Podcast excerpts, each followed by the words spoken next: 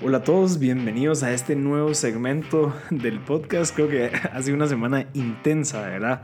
Creo que estuvo increíble porque esta idea pues se me ocurrió eh, luego de, empezar a pensar un poquito en la parte más creativa del podcast, de qué, cómo, qué otras maneras existen que les puedo agregar valor a ustedes, a la audiencia, pero también qué otra manera me puedo obligar a mí a mejorar, ¿verdad?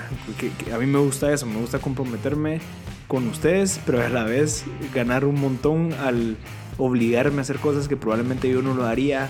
Sin dado caso estaría solo, digamos, o sin ninguna presión, digamos, de, querer pues eh, eh, mantener este valor que, que, les hemos estado generando ya casi dos años. Entonces me puse a pensar y dije, bueno, ¿qué pasa si en dado caso empiezo a buscar libros, libros interesantes que provean de información útil y práctica y yo las trasladar de una manera fácil en 20, 25 minutos y que ustedes puedan aplicar nomás terminen el podcast, lo pueden ir a aplicar y no tener que leer el libro. Digamos, el libro me llevó casi una semana. Eh, probablemente no, yo no me tardo tampoco, pero le tuve que meter como, como prisa porque quería tenerlo para, para este jueves.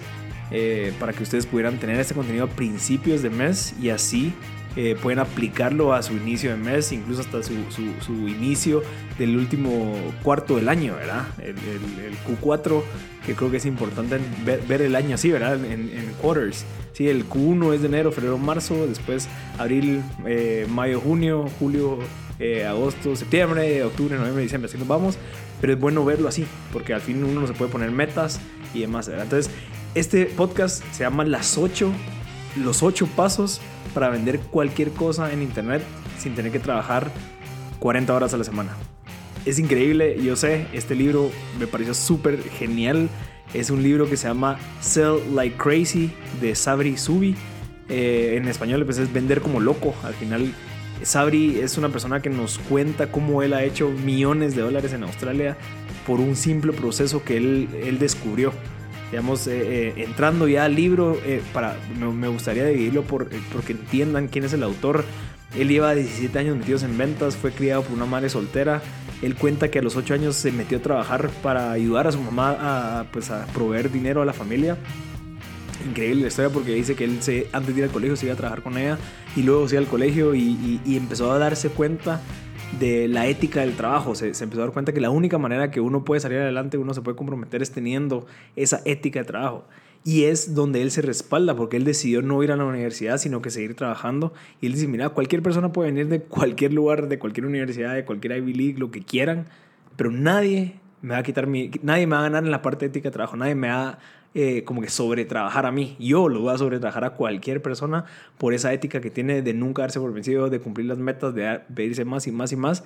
Y Ende, pues obviamente su empresa que se llama King Kong es una de las startups más recientes en Australia que ha ganado como cinco años seguidos premios de, de las empresas más en rápido crecimiento. Entonces, creo que es increíble escuchar la historia, creo que eso usted lo puede investigar, pero nos explica eh, ocho fases interesantísimas de cómo podemos empezar a vender cualquier cosa, o sea, cualquier servicio, cualquier producto que, que tengamos nosotros. Si en dado caso yo estoy en el tema de logística, si yo soy psicóloga, si en dado caso yo vendo cosas por internet, si en dado caso pues yo doy eh, tours, operadores, o sea, los, las industrias pueden variar desde, desde cosas de productos, servicios, desde cosas de, funerarias, desde un montón de cosas. Y eso es lo bueno de este libro. Creo, creo que es lo que me dejó a mí, que de verdad tenemos que entender las cosas claves para poder empezar a generar plata. Entonces, la primera cosa que nos hace entender antes de entrar a las ocho fases es que, eh, uno, muy poco probable es de que las empresas lleguen a ganar un millón de dólares al año. Y eso es porque le explica, mira, mucha gente, digamos, los fundadores le dedican mucho tiempo a cosas que no dan dinero. Sí, tal vez nosotros los fundadores nos ponemos a pensar en, bueno, mejoremos los procesos, que tengamos servicio al cliente, que tenemos que tener al cliente aquí, que el dueño siempre tiene que estar acá, eh, etcétera, etcétera, etcétera. Si nos damos cuenta, muchos de nuestros trabajos, que hasta incluso nos dice que hagamos un ejercicio donde pongamos mucha, escriban cuáles son sus trabajos, para que se den cuenta, dentro de, esos, de, de ese 100%, usted pueden sacar un 20-80 ¿Cuántos de esos trabajos generan la cantidad de plata? Nos damos cuenta que, bueno, el 20% de la cantidad de trabajo que hago es la que genera la mayor cantidad de plata. Bueno, entonces hagamos ese 20% y dejemos el otro 80% delegable o tercericémoslo, ¿verdad? Entonces nos hace entender eso porque el fundador es el único que es el que le preocupa realmente a la empresa. Es el único que puede convertirse en el experto porque él fue el que creó la empresa. Sí, se dan cuenta, el fundador es el que creó la empresa, el que sufrió, el que pasó por todas las penas. Bueno, entonces tú sos el único que, que entendés y tenés esa pasión, entonces enfócate en seguir buscando actividades que generen plata. Esas actividades él le llama HLA, que es High Level Activities, eh, que, que, nos hace entender que bueno, esas actividades son las que tenemos que estar haciendo todos los días. Entonces, impresionante, eh, nos explica de que si queremos ser millonarios tenemos que pensar como millonarios, ¿verdad? De dónde sacan el dinero ellos, de a dónde le dedican su tiempo, qué tasks son las que se enfocan, en qué áreas ellos se invierten a ellos mismos, ¿verdad? Entonces, si queremos ser como millonarios, no te vas a poner a pensar, bueno, tengo que atender a mi cliente hoy, tengo que hacer un montón de cosas, sino que todo eso se puede leer por medio de un proceso. Entonces, los millonarios lo único que están pensando, bueno, si mi tiempo es el único recurso que no puedo manejar y es el activo más valioso, hagamos algo que sea mucho más rentable que estar haciendo un montón de cosas. Nos pone el ejemplo de que, de que quién nos cocina, quién nos hace limpieza, pues probablemente tú no lo haces porque preferís pagarle a alguien más, porque sabes de que limpiar te va a dar tres horas y esas tres horas probablemente hay alguien que le pueda se les pueda pagar un poco menos de lo que vos podrías estar haciendo si en dado caso eh, no estuvieras limpiando, entonces te das cuenta del costo oportunidad y ese costo oportunidad lo tenemos que ver en todo lo que hacemos, ¿sí? Entonces e, e, es súper interesante y bueno, obviamente nos metemos ya a la parte del mercadeo, qué es lo que está pasando en el mercadeo actualmente en las empresas, cuál es la diferencia entre un community manager y un market strategist, o sea, una persona que de verdad hace una estrategia de mercadeo. Yo eso no lo entendía yo todavía no, no tenía eh, el conocimiento al 100% de que era un, un, funnel de ventas, yo no entendía cuál era el customer journey, eh, un montón de temas que probablemente yo escuchaba, pero nunca lo tenía al, 100% entendido.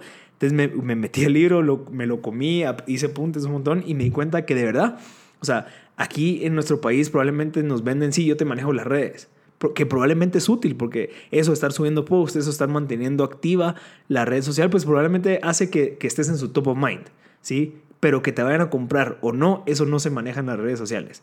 Sí, eso es algo que tenemos que entender. O sea, si querés hacer plata, ¿verdad? Un community manager no te va a servir. Lo que te va a servir es alguien que te explique una estrategia de mercadeo que puedas utilizar para automatizar un funnel de ventas y que ese funnel de ventas esté generando un montón de leads para pues obviamente conseguir más clientes, ¿verdad? Entonces ya separamos ahí. Un community manager es alguien que te maneja una comunidad, es el, como que la traducción oficial. Una, una comunidad dentro de sus redes sociales que has ido generando porque subís fotos, estás subiendo story y todo. Es una comunidad. Pero que de esa comunidad te vayan a comprar es muy poco probable porque vamos a entrar a la pirámide. ¿Sí? En la pirámide es bien interesante entenderlo porque dentro de la pirámide se divide en cuatro partes.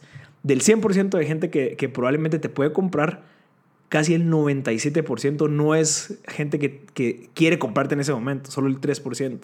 Ese 3% es donde está toda la competencia metida ofreciéndole un montón de cosas. Esa es la gente que está buscando eh, dónde puedo comprar ¿Dónde puedo mandar a hacer un podcast? ¿Dónde, ¿Quién me puede ayudar para hacer un podcast? Es, eso, 3% es muy poco y es lo, donde la, la, la competencia está eh, pues tirándole mercadeo, que, que venite para acá, que yo te doy ofertas, que el precio, etcétera, etcétera, etcétera. Mientras que el otro 97% es la que no está dispuesta a comprar en ese momento, pero si en dado caso los educas, si en dado caso pues les das contenido de valor, si en dado caso haces un montón de actividades que ellos lo reciban de una manera positiva para, para su crecimiento como profesional, como, como trabajador, como emprendedor, probablemente en algún momento te van a comprar. Entonces tenemos que entender de que las redes sociales para eso sirve. ¿sí? Las redes sociales probablemente te va a servir para educar, para decir, mucha, aquí estamos, ofrecemos este tipo de servicios, ofrecemos este tipo de productos. Entonces, si en dado caso en algún momento quieren comprar, pues aquí vamos a estar. Entonces es bien interesante entender eso porque es súper valioso. ¿sí? Y regresando un poquito a la historia del autor, Sabri nos cuenta que él empezó a meterse a trabajar mucho en ventas y se dio cuenta que el humano no era capaz de, de vender tanto, ¿sí? Pues uno, obviamente uno tiene ciertas horas, cierta energía y él se dio cuenta que él quería vender todavía más. Y la única manera que podía vender más era encontrar la manera de automatizar como que la prospección, automatizar pues el, la parte del cuidado del prospecto y obviamente la parte de la venta. Entonces a base de ese descubrimiento dice, mira, ¿qué es lo que tengo que hacer yo para poder llevar a cabo tanta venta durante el día? Porque yo ya, o sea, mi límite, o sea, el límite humano ah, existe. ¿sí? Y si en dado caso yo quisiera vender más, no se puede porque probablemente voy a tener sueño, voy a tener hambre, pues eh, ya mi cabeza ya no va a aguantar. Entonces, lo que hizo fue entender que se podía automatizar. Entonces, eso es lo, lo, que tenemos que ver ahorita y es lo que vamos a ver ahorita en este libro, las ocho fases de cómo automatizar cualquier negocio para captar leads y vender más. ¿Cuáles son los generadores de retorno más populares que nosotros tenemos ahorita? ¿Sí? Probablemente la inmobiliaria, ¿sí? Digamos, ahí tenemos un 11% de retorno. Si en dado caso yo invierto un dólar, pues probablemente yo puedo recibir un dólar con 10 centavos u 11 centavos. En el banco nos dan un 3, un 4% de retorno. Entonces, si yo invierto un dólar, pues recibo un dólar con 3 centavos el fondo y los bonos del Estado pues nos dan un 10%, pues es bien difícil conseguirlo, mientras que nos ponemos a pensar y si en dado caso yo hiciera publicidad, digamos, hablemos de Facebook. Probablemente si en dado caso yo meto un dólar y consigo un cliente que me compra 100 dólares de un producto, ¿cuánto retorno tengo ahí? O sea, es increíble, es increíble entender lo que podemos nosotros vender en las redes sociales, obviamente con una buena pauta, con una buena estrategia de mercadeo, con unos buenos, o sea, si seguimos los ocho pasos que, que nos está diciendo el autor, es, es valiosísimo entender que es la mejor manera de obtener nuestro retorno. Hay, hay clientes, incluso en Estados Unidos, de que piden prestado dinero para poder generar más ventas por medio de las redes sociales y, lo, y, y, las plataformas digitales ahorita en, de búsqueda, digamos un Google, hablando de SEO, hablando de un Facebook, un, un, Instagram, o sea, que nosotros invertamos 10 dólares y que nos compre un cliente un producto de 40, le estamos ganando el 400%, o sea, es increíble, eso ningún producto eh, financiero nos lo da. Entendamos de que hay unas empresas, especialmente en Guatemala, que em, invierten un porcentaje de las ventas. O sea, su presupuesto es un porcentaje de las ventas anuales. Imagínense, si en dado caso tuvieran un buen mercadeo, probablemente no sería así. Si, si, si observan y hacen estos ocho pasos, van a decir, bueno, si yo invierto un dólar, eh, voy a recibir tres porque voy a depender o limitar mi presupuesto de mercadeo a un porcentaje de ventas. Entonces imagínense lo mal que se está haciendo el mercadeo, que no logran predecir y poder saber cuántos leads, cuántos prospectos, cuántos clientes incluso se pueden cerrar al mes. Que es una de las cosas que dice el autor. O sea, si en dado caso tú no sabes cuántos clientes te van a venir, cuántos prospectos, probablemente tenés un mal negocio. O sea, o no tenés una buena estrategia de mercadeo. Porque un buen negocio es algo que tú puedes predecir. Puedes decir, bueno, si yo invierto 100, yo sé que van a caer 200. Eh, si yo invierto 1000, yo sé que van a caer 5000. O sea, que nosotros podamos predecir y proyectar clientes es algo súper valioso. Y algo que pasa normalmente en las empresas es que nosotros no sabemos, que nosotros esperamos a que por fe o por esperanza o por milagro nos caigan clientes, ¿sí? O porque esperas a que como la competencia hizo algo, pues probablemente van a venir. No, nosotros tenemos que poder proyectar y tener seguridad cuántos clientes van a estar viniendo mes a mes. Por lo tanto, proyectar anualmente. Bueno, ya yéndonos a las fases, vamos a empezar con la primera, ¿sí? que es entender e identificar tu comprador ideal. Regresemos un poquito a lo que estamos hablando de la pirámide. ¿Se recuerdan que les dije que hay un 97% y un 3%? Sí, bueno, la pirámide se divide en cuatro. El 3% son esas personas que están dispuestas a comprar ahorita. Luego hay otro eslabón que es el 17%, que es la gente que está obteniendo información, que estaba ahí pensando que se han dado caso sí, pero quieren como testear qué es lo que está pasando, se meten a ver reviews, etcétera, etcétera. Luego hay otro 20% que es la gente que sabe que tiene un problema, pero que todavía no, no está investigando pero sabe que tiene un problema. Y luego hay un 60%, que es la base de la pirámide, que no sabe que tiene ese problema. Al final la pirámide funciona para cualquier tipo de producto o servicio, sabiendo que solo tenemos un 3% en cualquier industria, en cualquier nicho que está dispuesto a comprar y tenemos el 97% que está en esas etapas, en donde podemos educarlos. Bueno, entrando a la primera fase, ya que queremos entrar a las fases, es uno, entender e identificar a tu comprador ideal. La idea es entender qué es lo que está pasando ese comprador, ¿sí? Si en dado caso, pues cuáles, si podemos identificar cuáles son sus miedos, cuáles son sus temores, cuáles son sus sueños, cuál es el estado ideal que ellos quieren llegar a estar, digamos, posiblemente podría ser que se les aumente de salario, probablemente que quisieran tener un puesto más alto, eh, probablemente quisieran delegar más cosas y tener más tiempo, o sea, existen un montón de opciones. La idea de eso es entender cómo podemos crear nosotros una historia detrás de este personaje para poder identificar en dónde les podemos agregar valor y apoyarlos a ellos, acercarlos a, ese estado ideal que ellos están buscando, ver obviamente con nuestros productos y servicios que queremos venderles. Pero recuérdense, nosotros estamos buscando el 97% y ese 97% no está con ganas de comprar en este momento, por lo que tenemos que educarlos, agregarles valor, eh, posicionarnos nosotros dentro de su mente como posible aliado y no como alguien más que solamente les quiere vender. Entrando ya a la fase número 2, es, bueno, ¿cómo vamos a captar a esas personas? ¿Sí? ¿Cómo vamos a hacer para que esas personas se enteren de lo que nosotros queremos ofrecerle? Entonces, la idea ya después de haber identificado pues, a, nuestro, a nuestro comprador ideal, ya sabemos cuáles son sus pains y sus gains. Entonces, ya sabemos cómo podemos agregarles valor, pero ¿cómo les agregamos valor? ¿Cómo hacemos para que ellos pasen y que se tomen la molestia de entrar, digamos, a nuestra página o nuestro ad, bueno, pues probablemente tenemos que identificar un buen título. Pero para poder tener un buen título, tenemos que tener un buen contenido dentro de ese ad, ¿sí? ¿Me explico? Entonces, hay una cosa que se llama una oferta de contenido de alto valor, que es, bueno, yo te voy a hacer un video, yo te voy a hacer un ebook, te eh, te voy a hacer un PDF, en donde yo resuelva algo que tú estás buscando. Entonces, en dado caso hablemos de alguien que hace construcción y que probablemente eh, identificando nuestro consumidor ideal nos damos cuenta que probablemente él es difícil conseguir pues financiamiento. Entrando a la segunda fase, que ya hablamos de, bueno, ya tenemos identificado a nuestro eh, comprador ideal, bueno, ahora cómo hacemos para llamarle la atención dentro de las redes, sabiendo de que en las redes está saturada información y que las personas que están dentro de las mismas, pues probablemente son de cierta manera como zombies, ¿sí? Que solo están bajando, que están bajando, que ah, otra cosa, eh, otra información, igual noticias, lo que sea. Pero, ¿cómo hacemos para llamarle la atención, para que le hagan clic a donde queremos que vayan? Es, bueno, teniendo un título ideal. ¿sí? Una vez teniendo un título ideal, probablemente va a ser mucho más atractivo a ellos porque le estamos llamando la atención. Entonces, nosotros identificando que ellos tienen ciertos pain points, bueno, hagamos un título que supla uno de esos pain points. Digamos, estamos hablando de una persona que tiene, eh, eh, está dentro de la, industria de la construcción, pero probablemente nosotros identificamos que dentro de esa industria las personas les cuesta conseguir financiamiento porque eh, no todos tienen tal vez algún crédito o una, un historial crediticio. Bueno, entonces nosotros podemos generar un ad que diga, bueno, ¿cómo conseguir o cinco pasos para conseguir financiamiento si en dado caso no tienes un récord crediticio? ¡Wow! Ya con nosotros identificando que ellos tienen ese pain point y nosotros le damos un título donde se lo estamos supliendo, pues probablemente vamos a llamarle mucho la atención y ahí va a haber mucho interés para que hagan clic.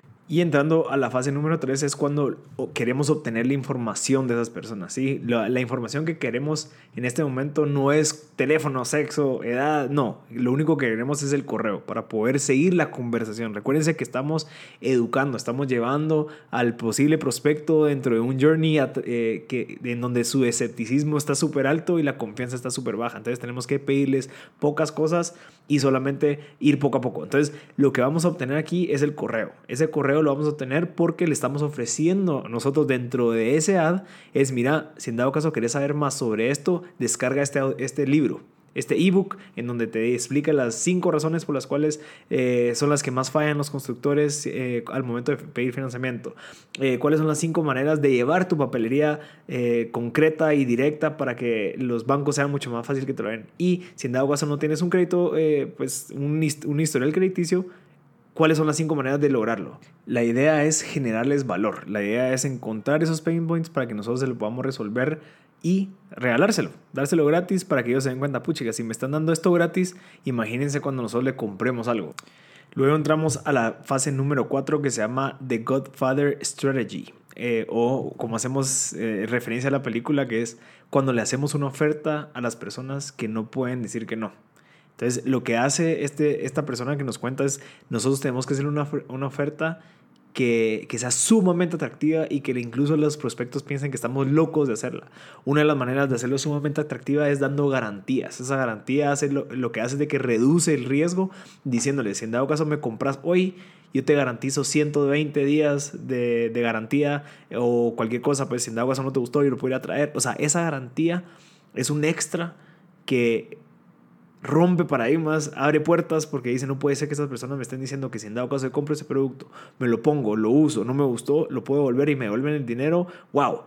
O sea, el riesgo ya no está en mí, ya está en ellos. Entonces, es de eso trata esa estrategia. Logremos desarrollar nosotros algo en donde nosotros podamos garantizarle eh, esa, esa paz que ellos necesitan tomar, porque recuérdense que estamos educándolos, están, ellos están súper escépticos, o sea, tenemos que hacerles reducir ese escepticismo, subirle la confianza al ofrecerle que nosotros vamos a tomar todo el riesgo.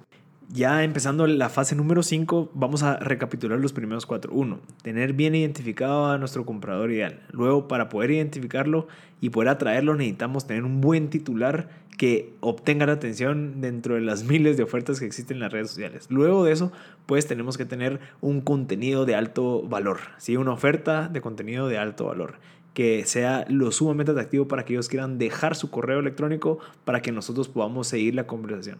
Luego tenemos la oferta que no pueden resistirse. Nosotros ya les vamos a ofrecer algo, algo que ellos no tengan nada que perder, que si en dado caso no les gusta, pues lo pueden devolver. Pero ¿cómo hacemos para poder llegarle a toda esa gente? ¿Cómo hacemos para llegarle a ofrecer todo lo que tenemos ahí ya empacado? Pues obviamente necesitamos tráfico.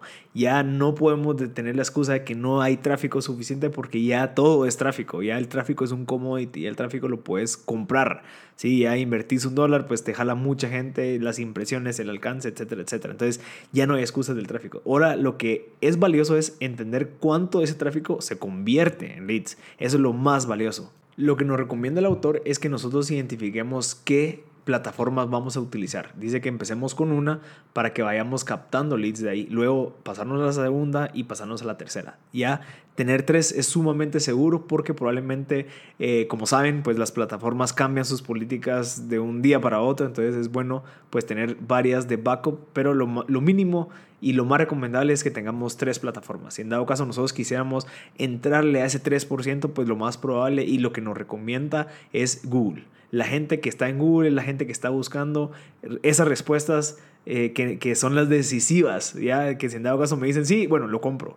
Pero si en dado caso nosotros queremos atender al 97%, que es la gente que se está educando, pues ya entra Google, ya entra la parte de SEO, ya entra la parte de las plataformas sociales como Facebook, Instagram, LinkedIn. Pero obviamente, si en dado caso vamos a hablarle al 3%, recuérdense que nuestro lead ahí está mucho más caliente, mientras que el 97% es todavía frío. Tenemos que hablarle poco a poco, tenemos que abrazarlo, educarlo, darle contenido valioso que le pueda servir a ellos para que al final puedan tomar una decisión y especialmente que se vengan con nosotros. Luego nos vamos a la fase número 7, que es una técnica que utiliza el autor para poder seguir convenciendo a las personas que no aceptaron su primera oferta. Hablando de la del eh, Godfather Technique. Digamos, si en dado caso ellos no aceptaron, pues bueno, eh, gracias por no aceptar, pero te quiero ofrecer este tipo de contenido. Son tres videos extras en donde te puedo educar y te puedo generar todavía más valor. Lo que hace eso es de que te termina de convencer o te termina de preparar para que estés listo para recibir el producto. Entonces, esa técnica es súper interesante porque eh, es un seguimiento a las personas que probablemente no tomaron oferta, pero te sigo agregando valor. Te sigo diciendo, mira, si en dado caso quieres seguir conmigo, probablemente no me compres, pero mira estos tres videos en donde explico por qué es importante tener un buen eh, récord crediticio, por qué es importante tener buenos conocimientos en la parte financiera o algo similar que me agregue valor. Pero lo que hago es de que te vuelvo a preparar y te, te, te vuelvo a dar ese valor que necesitas para que digas, bueno, decir, bueno, sí, ya estoy listo. Probablemente eso es lo que necesitaba para poder yo tomar una decisión. Entonces la voy a tomar contigo. Ya una vez ellos pues toman la oferta, digamos ya nos pasamos a la fase número 7 que ya se vuelve a cómo convertir a la venta. Él lo que nos dice es de que probablemente parte de las estrategias de mercadeo o de ventas pasadas era mucho como que tratar de vender duro, se llama hard selling. Y al final eh, lo que él descubrió que era la mejor manera de poder vender es comportarse como un doctor. cuando uno va a un doctor, lo primero que le pregunta es, bueno, ¿dónde te duele? Pues sí, para no diosarte eh, haciendo un diagnóstico de todo el cuerpo, mejor solo me decís, mira, ¿en dónde te duele? ¿Qué es lo que te pasa? ¿Qué, ¿Qué, es lo que te duele en las noches? ¿Dónde te duele cuando te mueves así? O sea, crear un diagnóstico en donde nosotros escuchemos cuáles son los pain points de nuestro cliente y así obtenemos todavía más insights. Eso se hace por medio de una llamada. Ya una vez pasaron todas las ofertas, ya pasaron todo el proceso del, del, Customer Journey e incluso del funnel, ya bueno, te toca para una llamada. Una llamada de 30, 40 minutos donde escuches al cliente y veas si sus problemas pues probablemente se adaptan a la solución que tú estás brindando. Hay veces de que nuestro cliente está buscando otra cosa y que probablemente le va a salir mucho más barato con otro proveedor que la solución que tú le estás brindando. Entonces hay que ser humildes y, y ser respetuosos con el tiempo y los ingresos de otras personas para decirle, mira, no, Probablemente el mejor camino que agarres no es ahorita con nosotros, probablemente, sino que es después, pero te recomiendo esto. Y para terminar, en la fase número 8 nos recomienda que hagamos un proceso de automatización y de multiplicación. Y nos recomienda una plataforma que probablemente no todos sabemos que es bien valiosa, que es el correo. Dice que el correo es lo mejor que puede existir para el mercado digital. Dice que tiene más impacto, tiene 40 veces más impacto que cualquier anuncio en Facebook, en Instagram, porque es más personal. Obviamente, para que sea más personal requiere de una estrategia de contenido. Digamos, está, habla de los subject lines, habla de quién manda el correo, incluso explica que tú tienes una reputación de tu IP. Si en dado caso tú mandas muchos correos que la gente los manda spam, los borra, eh, los mueve o, nunca los abre, pues esa reputación se va marcando. Mientras más reputación negativa tengas de tu IP, menos eh, oportunidad eh, dentro de las plataformas como Gmail, Outlook, Yahoo, iCloud les da tu correo para que salgan en su inbox principal. Mientras más reputación negativa tengas, más directamente se va al spam. Entonces nosotros tenemos que tener conciencia en eso. Nos da un montón de tips de cómo mandar correos. Dice que nosotros tenemos que hablarles a nuestra gente como nuestros amigos. No tenemos que incluso usar mucho eh, contenido pesado, ejemplo como imágenes. Eh, a veces metemos mucho HTML en los correos y eso hace que la gente lo perciba como muy comercial. Recuérdense que eh, incluso pregúntense ustedes mismos qué es lo primero que hacen cuando abren los correos. Borran todos los que son comerciales y dejan los únicos personales.